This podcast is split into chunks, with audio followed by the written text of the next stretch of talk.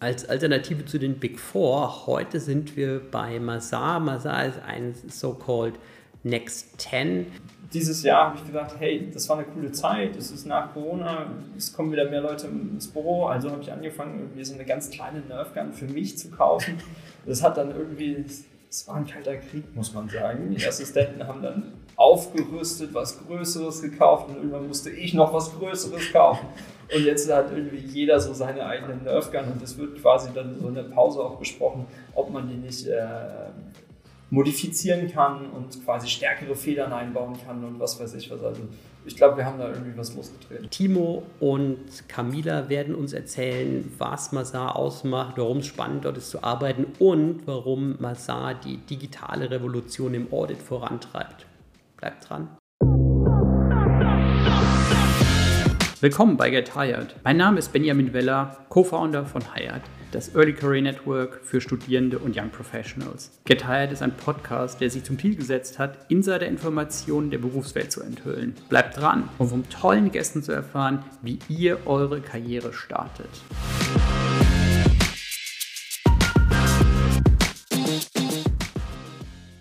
Willkommen zu unserer neuen Podcast-Folge. Wir sind heute bei Massar hier in Frankfurt und wir haben zu Gast Timo und Camilla. Schön, dass wir da sein können. Vielen, vielen Dank. Vielen Dank, dass ihr da seid. Danke dir. Timo, magst du Masar kurz mal vorstellen? Masar ist äh, eine der äh, größten deutschen Wirtschaftsprüfungsgesellschaften, aber nicht nur in Deutschland sind wir vertreten, sondern wir sind in 92 Ländern vertreten und haben äh, 20.000 Mitarbeiter ungefähr auf der ganzen Welt verteilt.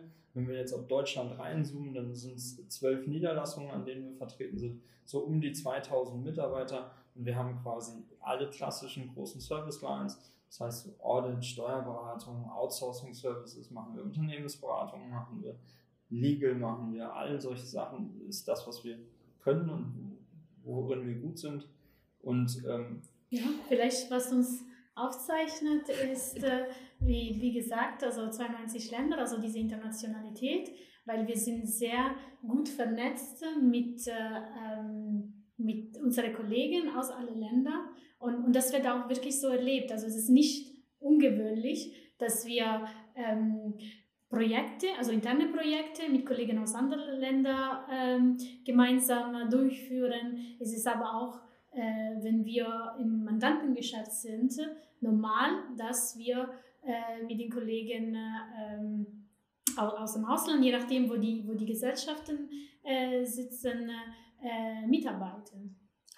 Jetzt ähm, hattest du gerade gesagt, Wirtschaftsprüfung, Steuerberatung, äh, Consulting, da kommt natürlich erstmal Big Four bei vielen so äh, in Mind. Was unterscheidet euch primär von den Big Four? Also vielleicht kann ich die Frage beantworten, weil ich war bei einem Big Four. Feel free. Also meine, ähm, also meine Wahrnehmung an dieser Stelle ist äh, hier bei Masada, es ist natürlich teamabhängig, aber in meiner Erfahrung sind die Hierarchien flacher.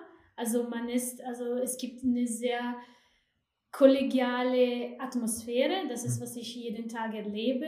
Ähm, und, und man fühlt sich nicht nur ein kleine Puzzleteil in ein, in ein 2000 Teile Puzzle, sondern man hat wirklich äh, das Gefühl, man ist mit dabei, was zu gestalten.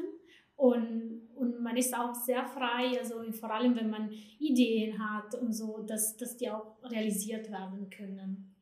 Dazu ergänzend ist es natürlich so, dass wir uns auch Richtung Next 10 ein bisschen abgrenzen, weil unsere Mandate natürlich schon sehr, sehr groß sind auch teilweise. Dadurch, dass wir international so gut aufgestellt sind, dadurch, dass in Frankreich beispielsweise ein Joint Audit System äh, eingerichtet ist. Das heißt, dort müssen zwei Abschlussprüfer gewählt werden.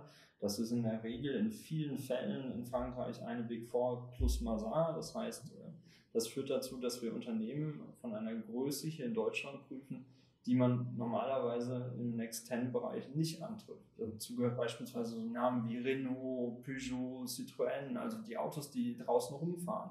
Dazu gehören aber auch äh, ganz andere Unternehmen, die aber trotzdem Weltmarktführer sind und die quasi auch richtig große börsennotierte Schiffe sind, die man, die man sonst als Next 10 selten sieht. Und das ist etwas, was, was Mazar sehr, sehr auszeichnet. Diese, diese Mischung, dieses Spannungsfeld zwischen, wir haben Mandate ähnlich wie eine Big Four, aber wir haben auf der anderen Seite so eine Unternehmenskultur, so eine Struktur, ähm, die, die dann eher ist wie eine Next 10. Wir sind hier in Frankfurt im Audit-Team 60 Leute. Ja? Das heißt, man kennt jeder kennt jeden, man ist mit allen per Du, man hat eine sehr, sehr lockere Stimmung und eine sehr, sehr lockere Atmosphäre. Wir sind ja hier in Frankfurt heute. Ähm, Camilla, du bist eigentlich based in Stuttgart, nicht wahr? Ich bin ja. based in Stuttgart, aber ich arbeite viel aus dem Homeoffice, mhm. weil das ist, äh, das ist durchaus möglich. Also ähm, bei mir sieht es so aus, ich bin viel in Homeoffice, da habe ich ruhigere Tage, wo, wo ich mich über äh, ja, Gedanken machen kann und, und, in Ruhe arbeiten kann. Und dann gibt es aber viele Tage, wo ich dann, äh, oder immer wieder Tage, wo ich dann unterwegs bin, wie heute zum Beispiel am, Standort Frankfurt, aufgrund von diesem Anlass hier. Ähm, ja, das stimmt. Also das Witzige am Homeoffice ist, dass man irgendwie sehr viel geschafft kriegt, weil man irgendwie äh, weniger Zeit an irgendwie der Kaffeemaschine und mit irgendwelchen Tratschen verbringt, was ja aber auch mal ganz schön ist, ja. Ja, wobei bei uns hier in Frankfurt beispielsweise, wir haben jetzt äh, Nerfguns gekauft und das ist natürlich nochmal ein tierischer Zeitfresser im Büro, wenn man sich dann zum Nerfgun-Schlacht auf dem Flur verabredet, dann sind 10, 15 Minuten einfach automatisch weg. Okay, das sollten wir gleich machen. Also wir sind ja vom Team Hire drei Leute, wir ja. sind von Team Massar drei Leute. Perfekt, wir sind ausgestattet für solche Schlachten. Also wir können gerne auf den großen Flur gehen, kein Problem. Okay, cool, also das machen wir gleich. Vielleicht können wir noch ein paar coole Bilder dann machen. Ähm, wie seid ihr auf die Idee gekommen mit den Nerf Guns? Ähm, ehrlicherweise ist es eine Copycat. Also ich äh, als junger Assistent, als ich am Anfang meiner Karriere war, war ich bei einem äh, Unternehmen in der Gaming-Industrie. Mhm und ehrlicherweise war da die Unternehmenskultur relativ locker, alle im Hoodie unterwegs, alle relativ entspannt und irgendwie auf jedem Tisch lag da so eine Nerfgun. Und du kommst in deinen Besprechungsraum, wie so ein klassischer Wirtschaftsprüfer, bist, sitzt in deinem Besprechungsraum und auf einmal liegen da zwei Nerfguns in dem Besprechungsraum. Und wir haben uns die ganze Woche irgendwie die ganze Zeit so gegenseitig abgeschossen, in Anführungsstrichen. Da muss ja auch aufpassen. Ähm, aber äh, das war halt witzig. Und irgendwann jetzt dieses Jahr habe ich gesagt, hey, das war eine coole Zeit, es ist nach Corona, es kommen wieder mehr Leute ins Büro, also habe ich angefangen, irgendwie so eine ganz kleine Nerfgun für mich zu kaufen. Das hat dann irgendwie, es war ein kalter Krieg, muss man sagen. Die Assistenten haben dann aufgerüstet, was Größeres gekauft und irgendwann musste ich noch was Größeres kaufen. Und jetzt hat irgendwie jeder so seine eigene Nerfgun und es wird quasi dann so in der Pause auch besprochen, ob man die nicht äh, modifizieren kann und quasi stärkere Federn einbauen kann und was weiß ich was. Also ich glaube, wir haben da irgendwie was losgetreten.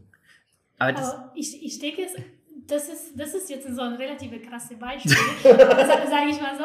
Aber das, das glaube ich, ist auch ein gutes Beispiel, was auch ein bisschen die das Unternehmenskultur hier bei Masara ähm, ja, bezeichnet oder, oder prägt. Also vielleicht äh, zu mir, also ich, ich habe, bevor Masar, habe ich bei, bei einer Big Four gearbeitet, ich habe in einer Next-Gen-Gesellschaft gearbeitet, also ich habe schon ja, die verschiedenen Seiten äh, oder verschiedene Größe an Wirtschaftsprüfungsgesellschaften äh, gehabt. Und wenn ich jetzt denke, ähm, was sehe ich hier als Unterschiede, ich würde sagen, also also ein Stück weit, also so wie ich das kenne im Team, also diese Kollegialität, diese ähm, locker sein.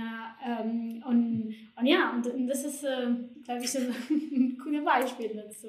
Ich würde auch nicht sagen, dass das an jedem Standort üblich ist. Ich kann sagen, in Stuttgart gibt es auch Nerfguns im Büro, das weiß ich, davon habe ich gehört und wir haben gegenseitig auch schon in die Teams-Kameras gehalten.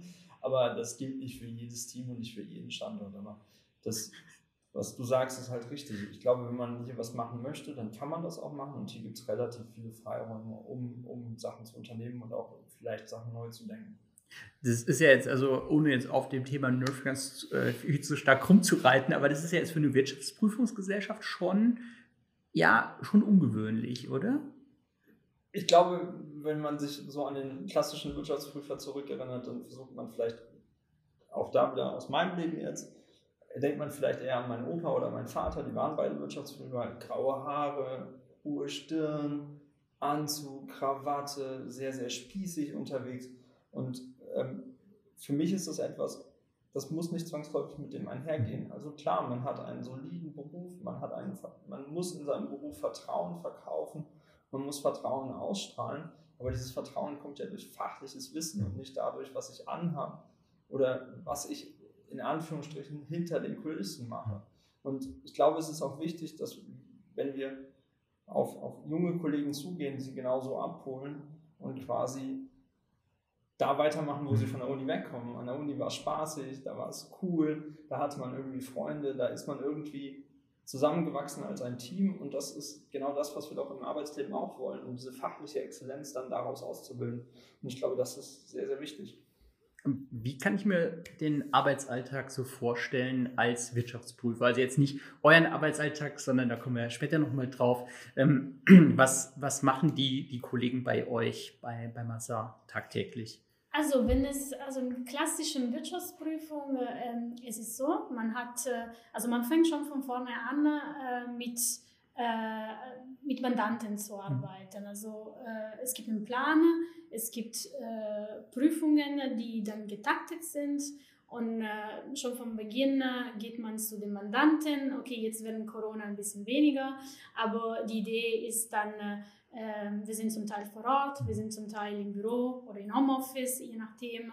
Und äh, ähm, wir, wir prüfen die Mandanten, was aus meiner Sicht eine also sehr vielfältige und sehr ähm, also äh, wirklich interessante Tätigkeit ist. Ich weiß, den, den Beruf, äh, manchmal denkt man, oh Gott, das ist langweiliges, aber äh, was man da sieht, äh, und lernt. Mhm. Äh, also es geht um, um Geschäftsmodelle, es geht um äh, darum zu verstehen, wie die Unternehmen funktionieren, wie, wie, man, wie die Unternehmen auch ihre Strategie entwickeln und, und wie gehen sie damit um mit und äh, Ukraine-Krise, äh, Krieg, äh, Corona. Also was man da sieht, ist, ist wirklich äh, äh, ja, spannend. Und in der Wirtschaftsprüfung hat man den Vorteil, das kann man schon also vom Anfang an ist, ist man mit dabei.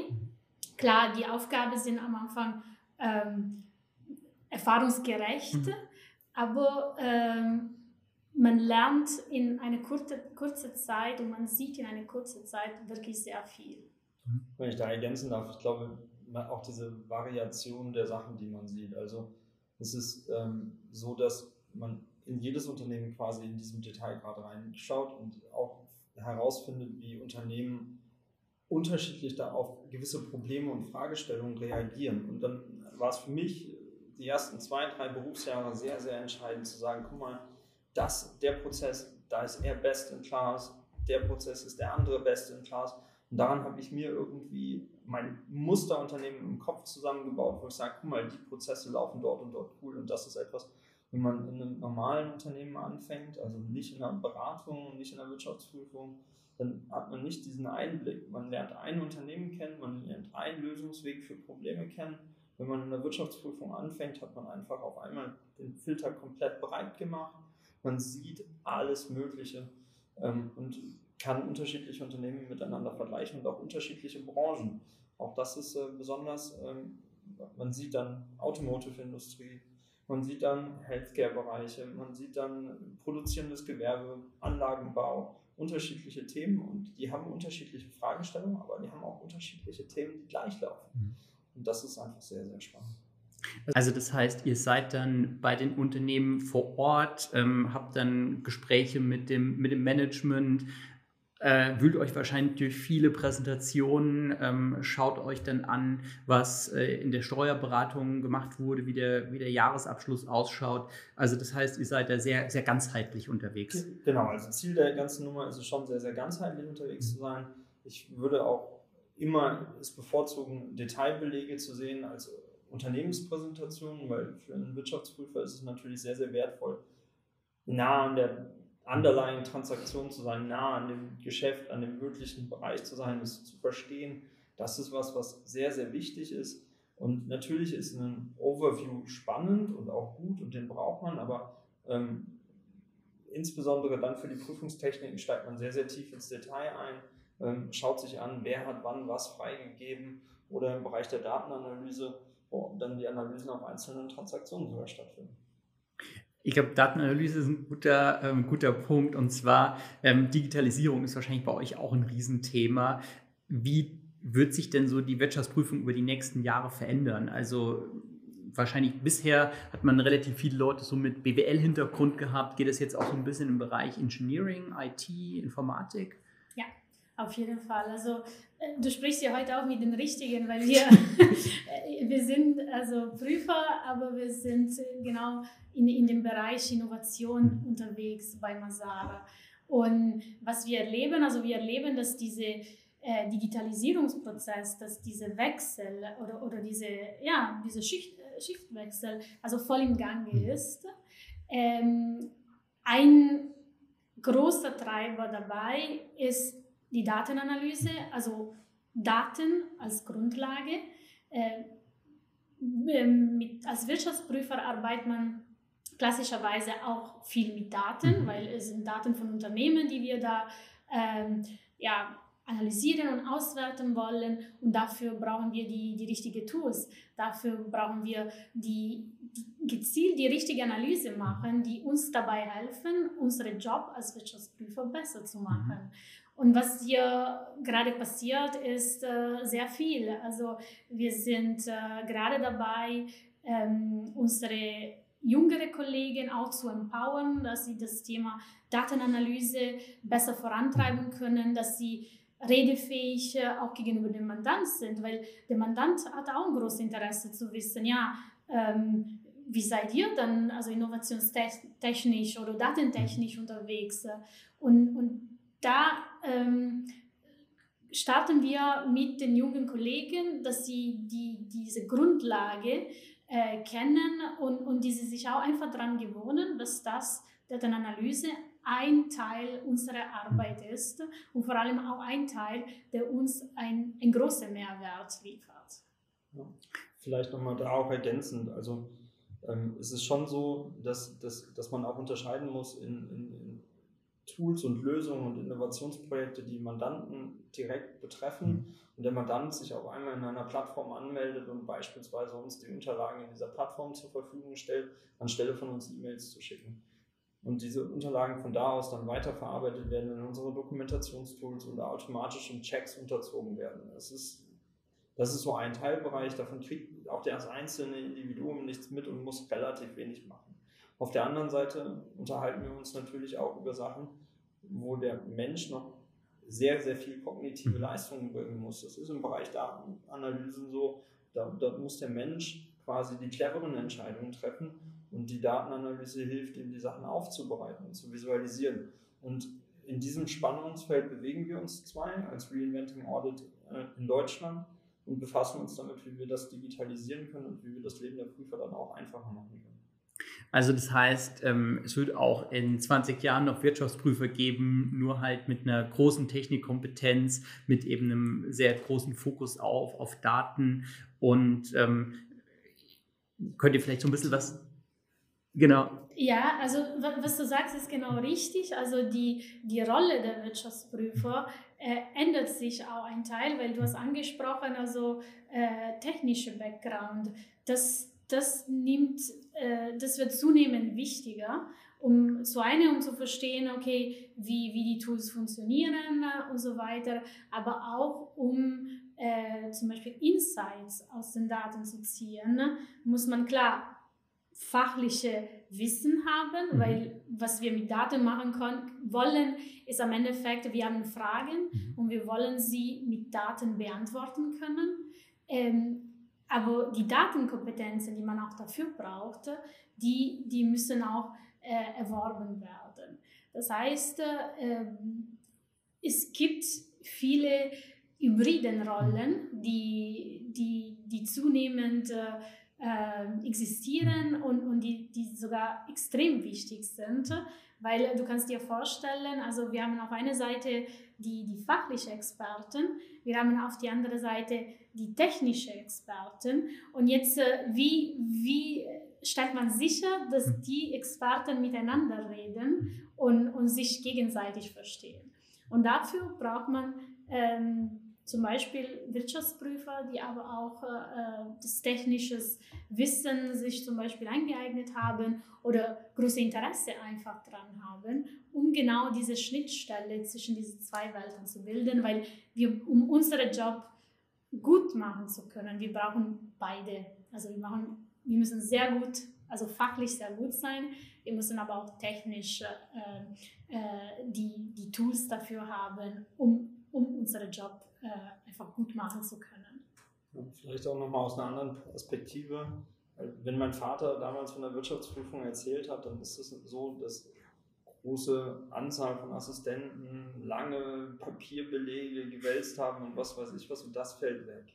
Das ist etwas, wo wir sagen, erstens, das Papier gibt es nicht mehr, zweitens, es gibt Tools und Lösungen, die dieses Auswerten von PDFs und Dokumenten automatisieren und auf der anderen Seite ist es so, einfache manuelle Tätigkeiten versuchen wir natürlich anders mhm. auch zu automatisieren und zu digitalisieren. Beispielsweise, wenn man sich so einen Anhang anguckt vom Jahresabschluss und die ganzen Zahlen durchhaken muss, dafür gibt es technische Lösungen.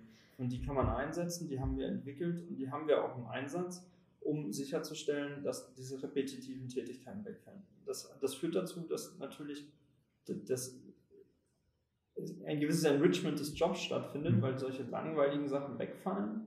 Und auf der anderen Seite ist es so, neue Rollen kommen dazu. Dazu gehört zum einen das Thema Daten, dazu gehört das IT-Kompetenzthema, aber auch, wenn wir es nochmal weiterfassen, das ganze Thema ESG. Also da passiert so viel und die Anforderungen, die an Wirtschaftsprüfer gestellt werden, sind so groß, dass wir alleine dort auch kräftig investieren müssen, um dort weiterzumachen und quasi die richtigen Kompetenzen an Bord zu nehmen. Das heißt, wenn man die Frage stellt, gibt es in zehn Jahren noch Wirtschaftsprüfung, ist meine Antwort ein klares Ja. Klar. Aber das ist eine super wichtige Information, dass das Aushaken von Zahlen jetzt nicht mehr im, im Vordergrund steht, weil so meine Generation ist zwar hier noch damit aufgewachsen, dass halt so ähm, Praktikum in der Wirtschaftsprüfung bedeutet, dass man halt so ähm, Berichte auf den Tisch geknallt kriegt oder wenn man dann nachher an einem Bond-Prospekt arbeitet, dass es dann heißt, okay, ja, da muss jetzt halt jemand mal zwei Nächte durchmachen, um die Zahlen gegenzuhaken. Ja. Und, und die Richtung, in, gegenüber wir uns bewegen, ist genau diese äh, Routine, manuelle Tätigkeiten, also in, so weit wie es geht zu automatisieren, also nicht mehr äh, durch, durch die Prüfer machen zu lassen, damit sich die Prüfer auf das wirklich spannende ähm, ähm, Teil der Arbeit mhm. fokussieren mhm. sollen. Also wenn wir jetzt beim Thema Daten bleiben, also dass sie sich auf die Interpretation der Ergebnisse fokussieren äh, sollen und nicht äh, auf Belege vergleichen, ist das hier der Betrag mit, die, mit dem Betrag auf der Liste und abhaken, sondern den, den Vergleich wird automatisch gemacht und dann ich als Prüfer mache ich mir Gedanken, okay, was, was passiert, wenn dieser Vergleich nicht funktioniert hat? Was hat das für ähm, wo, woher kommt diese Differenz? Wie reagiere ich äh, aufgrund von dieser Differenz? Und das ist das, was der Prüfer sich fokussieren sollte. Alleine schon das Thema Belege raussuchen und irgendwie die richtige Zahl finden. Das ist Malen nach Zahlen und davon hatte man noch keinen großen Mehrwert. Das, das war nie ein, ein also dieses Hakel machen ist, ist, ist etwas, wo, was dem Wirtschaftsprüfer anlastet, aber das ist auch zu meiner Zeit, als ich angefangen habe, war es schon vorbei und es wird immer rasanter. Das, ist, das hat damit relativ wenig zu tun, was wir machen. Jetzt habt ihr schon das super spannende Thema ESG-Daten angesprochen. Ähm, vielleicht können wir dazu noch ein bisschen was, ähm, ein bisschen was besprechen. Und zwar ähm, gerade beim Thema Nachhaltigkeit und äh, breiter gefasst ESG ist ja einfach das ganz große Problem. Viele wollen nachhaltig sein und ich glaube, kaum jemand will nicht nachhaltig sein. Ähm, und dann scheitert es ja meistens daran, dass man einfach die Informationen gar nicht hat, um zu sagen, okay, äh, wo müssen wir was machen, wie können wir was belegen? Das, das ist ein großes Thema. Das ist, das ist eine große Transformationsphase, in der sich jetzt gerade die gesamte europäische Industrie quasi befindet. Also nicht nur Industrie, auch Banken, Versicherungen, alle, alle sind diesem Thema gerade ausgesetzt die EU mit, mit der CSRD, da passiert viel. Ähm, und jetzt ist eine klare Handlungsaufforderung an alle Unternehmen, sich damit zu befassen, zu überlegen, wo erhebe ich wie am besten die Daten, die ich nachher dafür brauche, ein sinnvolles Reporting dazu gestalten. Jetzt fehlt es uns allen noch an der Praxis. Das hat keiner noch so richtig gemacht und die volle Assurance darauf hat auch noch keiner irgendwie so richtig gemacht und die großen Erfahrungen fehlen. Auf der anderen Seite gibt es kleine Leuchtturmprojekte und es gibt äh, schon diese Berichte, die sind noch nicht ganz dem, was, was die EU sich vorstellt, aber das geht da weiter. Und das ist, glaube ich, der Ausgangspunkt. Und es ist einfach wichtig, dass man sich jetzt damit beschäftigt und auch davor keine Angst hat, sondern sich, sich darauf freut, dass die Welt dadurch besser wird. Ihr habt ja eben schon kurz angesprochen, was ihr bisher schon so in euren Karrieren gemacht habt. Ähm, du warst schon Spieleentwickler, äh, mega spannend. Äh, Timo, willst du vielleicht anfangen, mal ein bisschen zu erzählen, was du bisher gemacht hast und wie dich dein Weg dann hier zu Massar geführt hat? Ja, also ich bin äh, 2012 habe ich bei Massar angefangen als ganz normaler Assistent. Ich habe quasi vorher für eine gewisse Zeit bei der BDO gearbeitet und habe dann zu Massar gewechselt ähm, und habe hier für mich meinen Heimathafen gefunden. Also es ist ganz klar so, dass ich ähm, über diese zehn Jahre, die ich jetzt hier bin, jede einzelne Stufe der Karriere durchgemacht habe. Das heißt, ich bin vom Assistenten zum Senior geworden, vom Senior zum Manager, damit meine drei Berufsexamina gemacht, also Wirtschaftsprüfer, Steuerberater, Certified Information System Auditor. Danach habe ich gesagt, ja, ich mache weiter, bin dann quasi Senior Manager geworden und dann war es so, dass ich dieses Jahr zum Partner ernannt worden bin und ähm, mich inzwischen meine Leidenschaft auch wirklich zum Beruf gemacht habe. Das heißt, ich habe als Manager, Senior Manager angefangen, mich mit dem Thema Reinventing Audit, damals noch Audit 4.0, so ein toller Schlagbegriff, ja, wie digitalisieren wir unsere, unsere Service Line Audit. Ähm, das habe ich in, einer, in einem freiwilligen Projekt, in der Schule hätte man gesagt, eine AG gegründet und habe das mit Freiwilligen zusammen gemacht und ähm, die Partnerschaft hat jetzt quasi mir den Auftrag gegeben, befasst dich zu einem großen Teil deiner Zeit mit diesem Thema, sieh zu, dass wir digitaler werden, sieh zu, dass äh, all das, was langweilige, repetitive Tätigkeiten sind, ausstirbt, kümmere dich drum und diesen Auftrag nehme ich sehr, sehr ernst und Camilla ist quasi äh, die erste Generation von Vollzeitmitarbeitern, die quasi sich um dieses Thema bei Mosaic kümmern. Und das ist natürlich etwas, auf das ich besonders stolz bin. Äh, du, ich habe noch eine kurze Nachfrage zu. Wie bist du auf das Thema gekommen? Gut, das, das liegt mir in den Genen. Also Wirtschaftsprüfung ist etwas, was ich immer schon spannend gefunden habe. Und ich bin auch wahrscheinlich einer der wenigen, die gesagt haben im Kindergarten, im Sandkasten, ich will Wirtschaftsprüfer werden, weil der Vater war es, der Opa war es, damit hatte man keine Ahnung, was es ist, aber wenn die das machen, muss das cool sein. Also von daher ist das für mich ein wichtiges Thema. Mein Opa war in einer eigenen Kanzlei, mein Vater war bei der Big Four und danach in eigener Kanzlei, ist noch in eigener Kanzlei. Und ich habe für mich dann irgendwann auch diesen Weg eingeschlagen und habe festgestellt, dass es ein Beruf ist, der mich fasziniert. Ich mag ihn. Ich mag dieses, diese, diese Verantwortung, die dieser Beruf hat. Ich bin begeistert davon, dass man einfach auch an die ganze Gesellschaft einen, einen, Dienst leistet. Also ja, ich bin kein Arzt und ja, ich bin nicht beim Roten Kreuz und bringe mich dann da ein, aber ich leiste einen Dienst an, die, an, der, an der Gesellschaft. Und das finde ich sehr, sehr spannend. Was ich aber für mich festgestellt habe, ist, dass dieser Dienst an der Gesellschaft auch durch Substitute abgeschafft werden kann. Blockchain beispielsweise. Blockchain ist ein Produkt, was Vertrauen schaffen kann. Ein Wirtschaftsprüfer verkauft Vertrauen. Also brauchen wir doch darauf eine Antwort. Und das ist der Bereich, der mich dann irgendwann wachgerüttelt hat, wachgeküsst hat, wo ich gesagt habe, irgendwas müssen wir ändern, wir können nicht mehr so weitermachen wie vorher. Ähm, also sehen wir zu, dass wir das vorantreiben und dort etwas ändern. Mhm. Das war quasi dieser Startschuss für dieses Audit 4.0 Projekt damals. Ähm, vielleicht noch auch noch mal dazu eine Nachfrage und zwar ähm, ist es ja ähm, manchmal gar nicht so einfach, große Organisationen zu transformieren. Also ich komme ja aus dem, aus dem Anleihebereich und da war es für mich immer so ein bisschen verrückt, dass man so gesehen hat, okay, du hast also den Jahresbericht und der Jahresbericht muss dann transformiert werden in, ein Anleihe, in eine Anleihedokumentation und die wird dann von verschiedenen Stellen ähm, gecheckt und eigentlich könnte man das ja zum Beispiel über Technologien wie Blockchain vielleicht mal irgendwann komplett, ähm, komplett äh, in, in einen Prozess gießen. Ähm, aber es ist ja auch gar nicht so einfach, so Sachen dann durchzusetzen, weil es natürlich zum einen ja hohe Investitionskosten sind, zum anderen auch natürlich auch Widerstände ähm, gibt, eventuell von, von erfahrenen Kollegen, die dann halt sagen, okay, nee, das haben wir schon immer so gemacht und das wollen wir auch nicht ändern. Ähm, wie wäre so deine Wahrnehmung? Also meine Wahrnehmung bezieht sich natürlich überwiegend auf Masan. Mhm. Hier mache ich das und hier kann ich sagen, wie es ist. Ich muss sagen, dadurch, dass die Partnerschaft mir diesen Auftrag gegeben hat und gesagt hat, wir stellen dich zu 70 Prozent deiner Zeit frei, dich um dieses Thema zu kümmern, ist ein großes, großes Commitment aus dem Leadership-Team, aber aus der ganzen Partnerversammlung heraus. Das heißt, da ist der Wille da. Was man nicht vergessen darf, ist, Change und Change Management ist, oder insbesondere der Change.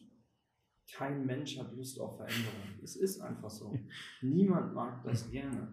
Aber für eine Organisation, für ein lebendes Gebilde, für ein Konglomerat von Menschen ist Veränderung auch wichtig. Also für die Gesellschaft ist Veränderung wichtig, für uns als Organisation ist Veränderung wichtig. Und deswegen ist das manchmal ein Kraftakt.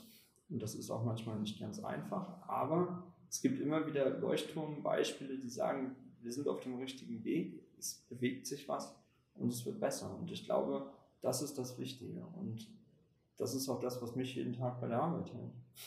Ja, und ich würde ergänzen, also das ist auch in, in unserer Rolle als Reinventing Audit zu schauen, dass ein, die Veränderung, die wir vorantreiben, also wirklich ein, ein Mehrwert äh, für die Kollegen bringt, also dass, äh, dass wir sie damit besser helfen können in, in, in, der Arbeits, äh, in der Alltagsarbeit und zweiter Punkt, wir beschäftigen uns, dem das zu zeigen, dass es so ist, damit sie diese Veränderung auch annehmen und, und sagen, ja, okay, ich verstehe, ich sehe den Mehrwert, äh, du hast es mir gezeigt und, und, und dann mache ich mit, weil es klar, Veränderung ist, äh, ähm, ist eine Herausforderung manchmal, aber das, äh, da sind wir uns äh, bemüht. Und da ergänzend, sorry, dass ich den Ball wieder zurückschnappe, ähm, da ergänzend ist es natürlich von Vorteil, dass äh, ich selber einfach Wirtschaftsprüfer bin, einfach diese Karriere durchgemacht habe, ist es besonders wichtig,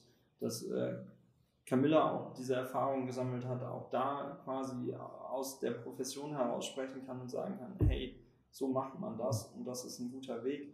Und so wähle ich auch Leute für dieses Team aus, dass man halt ganz nach dem Microsoft-Motto Eat Your Own Dog Food quasi vorgehen kann und sagen kann, hey, wir wenden das selber in kleinen Teilen ein. Ich habe immer noch ein Portfolio, ein Mandatsportfolio und ich probiere alle Tools selber aus und kann dann vor die, vor die verschiedenen Executives treten und voller, voller stolz Brust sagen, das funktioniert, das funktioniert nicht und daran arbeiten wir.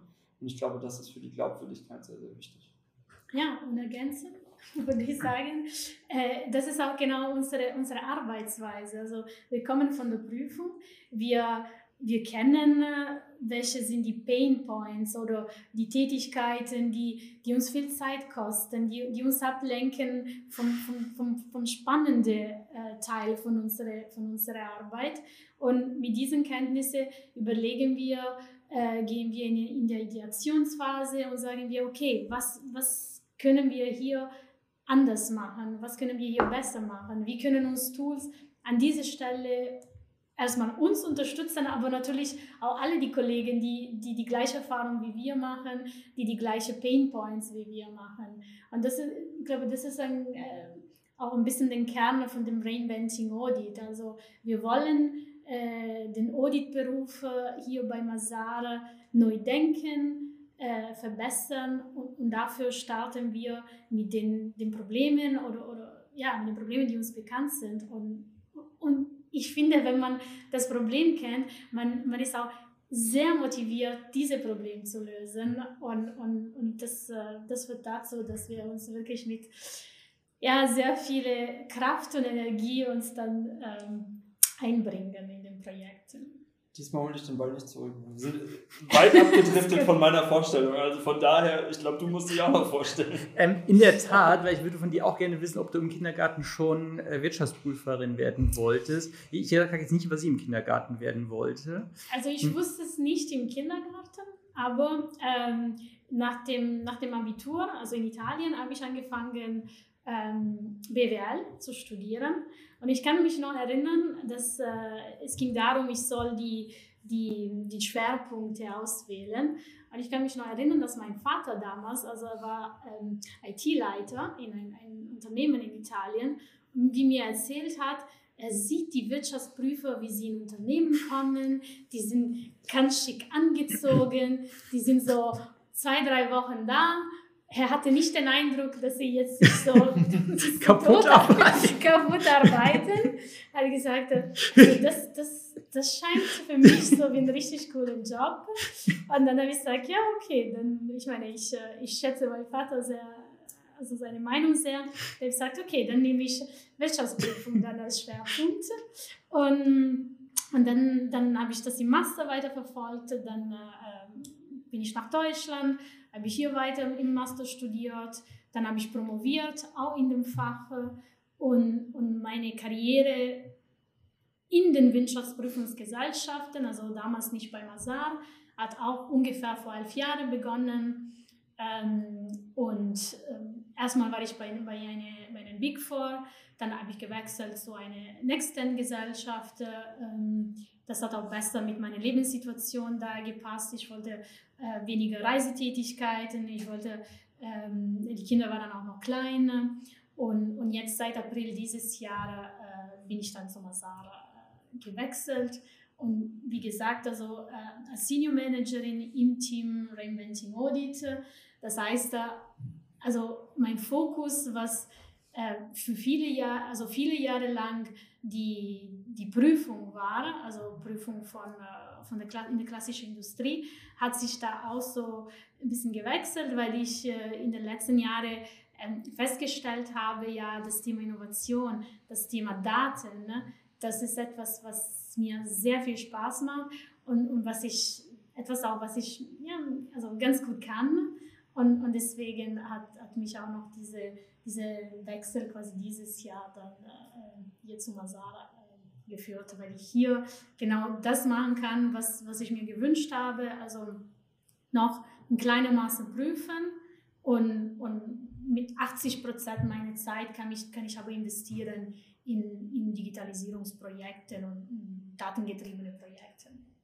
Wie kann ich mir denn deinen Arbeitsalltag so vorstellen? Du sagst 20% Prüfen, 80% Digitalisierung heißt es, ähm, dass du halt 20% so eine klassische Wirtschaftsprüfungstätigkeit machst und dann 80% ist es so eher IT-Projektarbeit oder wie, wie genau ja, funktioniert also das? Es, es, es erfordert viele Koordination, vor allem weil es gibt Phasen, wo wir, also, wo wir in der Prüfung, also ich mehr aktiv sein muss. Ähm, die Busy Season. Die Busy, die bekannte äh, Busy Season. Ähm, ich habe aber alle, alles anders, was ich mache, das ist tatsächlich so Projektarbeiten. Und diese Projekte, die haben ähm, sehr viele Formen. Also ähm, es gibt Projekte mit kleineren Teams, es gibt Projekte mit internationalen Teams, mit Kollegen aus Paris, äh, aus London. Ähm, es gibt äh, Projekte, die ich mit Kollegen von anderen Standorten in Deutschland mache. Also es ist äh, äh, auch hier die Herausforderung, also wenn du sagst, wie, wie mein ein Tag bei mir aussieht, ist die Herausforderung äh, zu gucken, dass alle diese Projekte die, die richtige Aufmerksamkeit also von meiner Seite bekommen.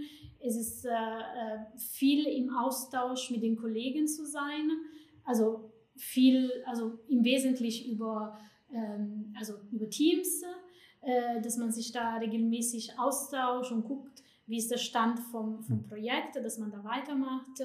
Äh, es gibt aber, und da bin ich sehr froh, äh, viele Möglichkeiten, wo, wo man auch sich treffen kann. Also gerade wenn man so ein besonderes Projekt hat, wo man sagt, ja, hier wäre wichtig, dass man sich so einen Tag aus unserer äh, busy, äh, auch aus, aus dem Busy-Geschäft nimmt und einfach den ganzen Tag zusammensitzt und sich da mal Gedanken macht. Äh, das, das schätze ich sehr. Und das, das bringt auch so eine Dynamik in, in den Arbeitsalltag, dass, dass es auch schwer ist zu sagen, ja, jeden Tag sieht es so aus. Nein, überhaupt nicht. Also ein Tag, also gestern habe ich zum Beispiel äh, die junge Kollegin in, in Hamburg trainiert. Heute bin ich in Frankfurt, äh, bin ich hier. Wir haben einige Termine. Wir müssen uns auf äh, anstehende Projekte vorbereiten. Äh, morgen bin ich wieder in Homeoffice. Vielleicht also dann ein bisschen ruhiger und, und Zeit, da die Ideen wieder zu sammeln. Jetzt habt ihr gerade schon erwähnt, ihr arbeitet auch sehr viel international. Ähm, wie, wie funktioniert das genau? Also dann habt ihr gemeinsame Projekte, also Masar in vielen Ländern vertreten, in Deutschland in vielen Standorten vertreten, ähm, aber Digitalisierungsprojekte sind wahrscheinlich dann auch recht international. Also ich glaube, also man muss die Frage auf mehreren Dimensionen mhm. beantworten. Also klar arbeiten wir in, in unseren Strukturen, beispielsweise in dem ganzen Thema Learning auf internationaler Ebene zusammen, hören uns da an, was die Kollegen im Ausland machen. Aber auch äh, beispielsweise im Mandatsgeschäft ist es so, dass wir natürlich sehr, sehr stark vernetzt sind in unserem internationalen Netzwerk. Wir haben, äh, wir haben ein starkes Netzwerk mit den 92 Ländern. Wir haben damit auch relativ gut die Möglichkeit, große Mandate, die weltweit operieren, zu bearbeiten. Und das ist etwas, auf das in den verschiedenen Service Lines jeder stolz mhm. ist, was wir, was wir sehr, sehr gut können. Und darüber hinaus gibt es dann halt ähm, beispielsweise so ein Projekt Global Reinventing Audit, in dem wir beide Teil sind, ähm, wo es so ist, dass wir quasi daran arbeiten, Innovations- und Digitalisierungslösungen von dem einen Land in ein anderes Land zu bringen und damit zu sagen, hey, wir haben was Cooles entwickelt, wir wollen das teilen und es geht auch gar nicht darum, die Innovation aus den einzelnen Ländern abzuwirken oder abzumoderieren, sondern zu sagen, jedes Land hat eine coole Initiative, hat was Cooles gebaut, daran sollen die anderen Länder auch was oder daran sollen sie auch teilhaben können und denen wird es quasi angeboten.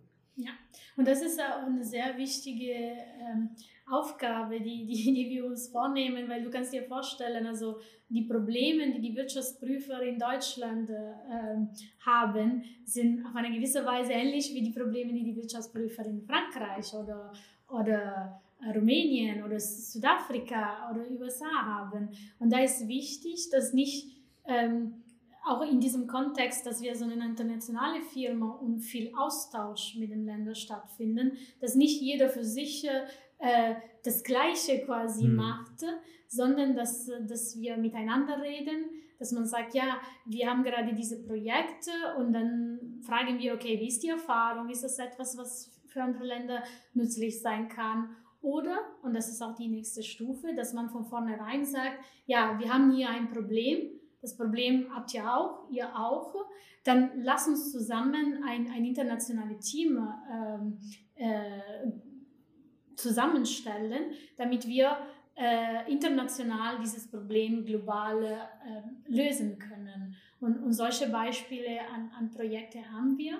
Und ja, das ist äh, ähm, auf jeden Fall ein sehr, sehr wichtiger äh, Aspekt, die, die zu unserer Arbeit gehört. Das, was daran faszinierend ist, ist halt auch, dass man feststellt, was einzelne Länder schon geleistet haben und was einzelne Länder auch an Expertisen haben in Python-Programmierung oder in RPA-Solutions oder wie auch immer. Es, es gibt so viele technische Expertise bei Masar international und es ist so ein schönes Erlebnis, wenn man immer wieder solche Sachen sieht und erlebt. Und äh, dieses Gemeinschaftsgefühl ist sehr, sehr groß. Das ist sehr spaßig. Jetzt ähm, seid ihr wahrscheinlich auch prädestiniert für diesen Bereich ähm, Technologie, Innovation. Wie hat sich auch das Anforderungsprofil an die jungen Menschen geändert, die bei euch jetzt neu anfangen, als Praktikanten, als Werkstudierende, als, ähm, als, als auch Studios natürlich? Also ich glaube, ähm, es gibt, äh, also klar, wir sind eine Wirtschaftsprüfungsgesellschaft, also wenn man Interesse im Audit hat, äh, ist man hier genau richtig. Wenn man sagt, wie Timo im Kindergarten wollte ich schon Wirtschaftsprüfer werden, kann man das hier machen. Also äh, äh, es gibt die Möglichkeiten, sich darauf zu fokussieren, sich für den Berufsexamen dann auch später zu vorbereiten und das genau werden, was man sich äh, so früh gewünscht hat.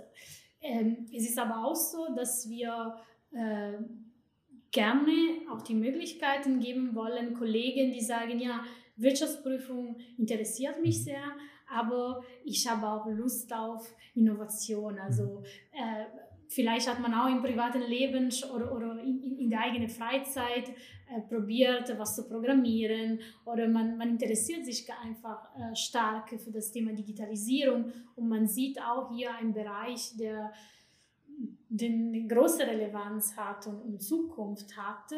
Und deswegen haben wir auch ähm, häufig äh, immer mehr Rollen, äh, wo, wo, wo wir beides an, also anbieten können. Man kann sich quasi das fachliche Know-how eineignen, indem man äh, bei Prüfungen, also Mandanten, bei Mandanten ist und äh, das, das Fach und den Beruf lernt, kann man aber auch an Innovationsprojekten arbeiten. Und äh, ähm, weil es ist genau dann diese Mischung, die ja also wir haben vorher über diese hybride Rolle gesprochen, also es ist eine, eine, eine, ganz gute Mischung, wenn, wenn es bei den Kandidaten auch der Interesse so ist, also dass, dass man sich also für beide Seiten brennt, würde ich sagen. Genau, aber wir sind immer noch eine klassische Wirtschaftsprüfungsgesellschaft wir suchen immer noch Leute, die in der Wirtschaftsprüfung. Aber so habe ich auch angefangen. Ja, ich weiß, also ich wollte es aber nochmal unterstreichen. Nein, tut mir. Äh, und auch da nochmal eine kleine Ergänzung. Man muss nicht im Kindergarten den Traum haben, Wirtschaftsprüfer zu werden. Ähm, wenn, wenn einem das reizt, wenn, ein, wenn einem so, so ein bisschen dieses Thema Spaß macht, an Problemen zu, sich über Probleme auseinanderzusetzen, wenn es einem Spaß macht, sich in neue Fragestellungen einzuarbeiten, dann ist Wirtschaftsprüfung genau der richtige Job, weil man einfach jeden Tag was Neues sieht. Man lernt jeden Tag neue Unternehmen kennen, man lernt jeden Tag was Neues kennen, wie Unternehmen auf Probleme reagieren. Das ist, wenn man das mag, ist das etwas Spannendes. Und nur weil man in der Wirtschaftsprüfung anfängt, heißt es auch nicht, dass man Wirtschaftsprüfer werden muss, sondern das kann sich auch erst später auskristallisieren, wie bei dir, dass man dann auf Daten steht und von da aus weitermacht und sich eine andere Profession sucht oder vielleicht auch die Wirtschaftsprüfung verlässt. Mhm. Das gehört auch dazu. Ähm, und das ist völlig okay. Natürlich freuen wir uns über jeden, der ein Wirtschaftsprüferexamen macht und in diesem Beruf sich auch äh, verewigen möchte. Natürlich ist das auch so. Wenn ich jetzt das Thema grundsätzlich total spannend finde, also äh, gerade so in verschiedene Geschäftsbereiche reinschauen, in verschiedene Geschäftsmodelle reinschauen und ähm, sage, ich bin jetzt mitten im Studium und mich interessiert das. Was ist so der beste, der beste Weg, um mich darauf vorzubereiten? Ihr bietet wahrscheinlich auch Praktika an, Werkstudentenjobs. Genau, wir bieten das volle Set an. Also man kann als Praktikant einsteigen. Wir empfehlen so zwei bis drei Monate Minimumlaufzeit für das Praktikum, um einfach viel zu sehen. Idealerweise sechs Monate, weil man dann einfach die ganze Busy mhm. Season, also Busy Season ist auch inzwischen ein flexibler Begriff geworden für den Zeitraum, aber man sieht einfach alle Phasen der Prüfung. Man hat die Chance, in einem sechs Monats Praktikum sich ähm, mit der Vorprüfung auseinanderzusetzen, mit der Risikoidentifikation dort zu unterstützen, danach erste Schritte in den Prüfungshandlungen zu machen, beispielsweise bei einem Hardclose, bei einem größeren Unternehmen und danach im Januar die, die Jahresabschlussprüfung richtig an den Zahlen zu machen und das geht dann rein bis in den März, wo man dann im idealerweise nochmal auch den Jahresabschluss sieht, den Prüfungsbericht mit erstellt und damit quasi dann einmal das volle Set hat, was heißt es eigentlich Wirtschaftsprüfung. Und das ist, glaube ich, eine Erfahrung, die ist sehr, sehr wichtig. Das kann ich jedem nur empfehlen, wenn man sich nachher für einen Job entscheiden will, da reinzuschnuppern. Das geht auch über einen Direkteinstieg. Aber das ist etwas, mit dem man sich sehr, sehr gut auseinandersetzen kann. Und wenn man sich vorbereiten will, dann ich persönlich bin nicht der Meinung, dass man jetzt irgendwie irgendwelche Accounting-Handbücher oder so auswendig lernen müsste oder irgendwie äh, Buchhaltung für Dummies oder so. Das hilft nicht, sondern ich glaube, es ist sehr, sehr wichtig, sich darauf zu besinnen, was will man im Leben erreichen, was will man im Leben machen, was macht einem Spaß und was macht einem nicht Spaß. Und wenn man eine Motivation hat, Probleme zu lösen, Probleme zu identifizieren, dann, dann ist das etwas, was einem hier sehr, sehr viel Spaß macht und was einen auch sehr begeistern kann. Also das heißt, ähm, ich werde jetzt nicht am, nach, nach zwei Stunden gefragt, was, was in IFRS 35 steht, was auch immer da drin stehen möge, ähm, sondern da kann ich bei euch, äh, ja, kann ich darauf setzen, dass ich da fit gemacht werde und das, das, das, das so. wir das gemeinsam machen. Das ist so. Also mhm. ehrlicherweise bin ich der festen Überzeugung, dass man jedem Menschen alles beibringen kann und äh, dass es nicht an dem fachlichen Wissen scheitern kann, weil das ist etwas, was man lernen kann. Das, woran es scheitern kann, sind einfach zwischenmenschliche mhm. Fähigkeiten. Man muss teamfähig sein. Wenn man in einem Projektteam von vier, fünf Leuten zusammensitzt, dann muss man sich auf andere Leute einstellen dann muss man äh, darauf Rücksicht nehmen und das ist etwas, was wichtig ist. Und das kann einem einer nicht so beibringen, sondern das bringt man mit. Ähm, genauso ist diese Motivation etwas, dieses mehr lernen wollen, etwas, was einem nicht, nicht mitgebracht wird, in Anführungsstrichen, oder nicht beigebracht werden kann, sondern das bringt man einfach so mit. Das hat man oder man hat es nicht. Und das ist, glaube ich, etwas, was sehr, sehr wichtig ist, um äh, in dem Bereich erfolgreich zu sein. Ja, und ich finde, man, man muss auch eine, also äh, auf eine Art und Weise auch so neugierig sein, weil viel, was wir machen, ist äh, zum Beispiel sagen, Sachen hinterfragen, mhm. Fragen stellen, also gegenüber dem Mandant äh, Sachen sehen wollen. Und, und wenn man diese Neugierigkeit äh, hat, ähm, dann kommt man auch weiter und, und ans Ziel, weil, weil wir wollen die Sachen verstehen. Wir wollen verstehen, wie der Mandant äh, arbeitet, wie sein Geschäft aussieht. Und das, äh, ja, das, das hilft sehr. Könnt ihr noch ein bisschen was dazu sagen, wie jetzt mein Berufseinstieg ausschauen könnte? Ähm, ihr seid ja beide nach, ähm, nach Zwischenstationen bei anderen Unternehmen ähm, gestartet. Ähm, wie, wenn ich jetzt zum Beispiel als Student oder ähm, ja, Studienabs ähm, als Absolvent zu euch zu Masar komme, wie würde das dann ablaufen? Also normalerweise würde es natürlich starten mit einem Bewerbungsgespräch. Mhm. Würden wir uns wahrscheinlich das erste Mal treffen und äh, gemeinsam drüber sprechen. Wahrscheinlich würde ich dir ein, zwei nasty Questions auch stellen, um herauszufinden, wie du so tickst und was deine Motivation ist. Und danach würden wir durch den Bewerbungsprozess laufen und dir einen Vertrag schicken. Äh, dieser Vertrag würde digital geschickt werden, unterschrieben werden und dann würdest du zu deinem ersten Arbeitstag, wahrscheinlich so gegen 9.30 Uhr, da vorne im Empfang stehen. Und dann ist es so, dass ähm, wir ein Buddy-Konzept haben, das heißt jemand, der schon mal in der gleichen Situation war und das erst vielleicht ein Jahr, maximal zwei Jahre her ist und sich quasi noch in diese Situation hereinversetzen kann, was ist hier neu. Der nimmt dich an die Hand, also nicht echt, sondern eher so gedanklich und bringt dich dann quasi zu deinem Platz, kümmert sich darum, dass dein Laptop alles eingerichtet ist, wo du was findest, zeigt dir einfach alles. Und ist auch quasi der erste Ansprechpartner für so die ersten zwei Wochen. Mhm. In der Regel bleibt dieser Ansprechpartner auch über den Zeitraum hinaus, wenn man einfach eine Person gefunden hat, die einem helfen kann. Und das ist etwas Wertvolles. Und ähm, so ist es dann, dass, dass man quasi da jemanden hat, der außerhalb dieser normalen Projektgeschäftrollen da ist. Es kann passieren, dass man sich auf den Projekten wieder trifft. Es kann sein, dass man die ganze Zeit zusammenarbeitet, aber das ist kein Muss. Und dann ist es so, dass es quasi eine zweite Schicht gibt, wenn dann diese Projektarbeit losgeht. Wenn wir auch zum Mandat fahren oder wenn, wenn man das Mandat hier aus dem Büro oder aus dem Homeoffice prüft, dann gibt es in der Regel einen erfahrenen Kollegen, dann gibt es in der Regel also mindestens einen erfahrenen Kollegen, in der Regel nochmal andere Kollegen, dann gibt es noch einen Manager oder Senior Manager und einen Partner, die äh, quasi alle dafür da sind, zuzusehen, dass das Projekt läuft und dass der Mandant auch seinen Prüfungsbericht in Time in, erhält. Das gehört halt einfach auch dazu. Und als Teil dieses Projektteams sind die erfahrenen Kollegen natürlich auch in gewissem Maß verantwortlich dafür, zum einen dir dann die Aufgaben zu erklären und dir auch zu zeigen, wie, äh, wie was funktioniert und sind natürlich auch in gewissem Maß ein Coach. Ja? Da geht es dann schon auch darum, dass ähm, man zeigt, wie man Probleme löst und das herausarbeitet. Und ich glaube, das ist so die ja. Und, und das sind also auch die, die zwei Punkte, wo wir vorher auch über die, die, die Soft Skill oder, oder die, die, die, der, der Profil geredet haben. Wir haben vorher gesagt, äh, Teamfähigkeit, weil es ist genau so, man wird vom Anfang an im Team quasi aufgenommen und nicht, auch nicht nur ein Team, sondern je nachdem, welche, welche Prüfung, je nachdem, welches Projekt, sieht das Team auch anders. Also vom Beginn wird keiner in ein Büro gesetzt mit einem Stapel Belege und gesagt, okay, jetzt geht ihn durch, sondern es sind gleich in ein Team aufgenommen. Und der zweite Punkt ist äh, auch die Lernbereitschaft. Also wir, ähm, wir sind gerne Coaches, wir, wir beziehen äh, die junge Kollegen, äh, sobald es Sinn macht, also sofort ein, in den, auch zum Beispiel in den Projekten, dass sie einfach mit dabei sind.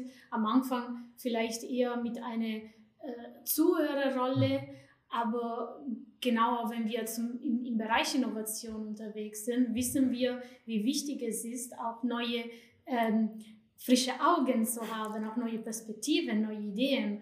Und die kommen auch häufig von, von den jungen Kollegen. Daher sind wir bemüht, sie auch sehr früh äh, in die Projekte einzubeziehen und, und, und die uns schauen, dass sie auch ihre, ihre Potenzial und, und ihre frische Ideen und, und Augen ähm, ähm, ja, also richtig einsetzen können, weil das, was dann entsteht, ist äh, ein, ein Mehrwert äh, für, für das Projekt äh, allgemein.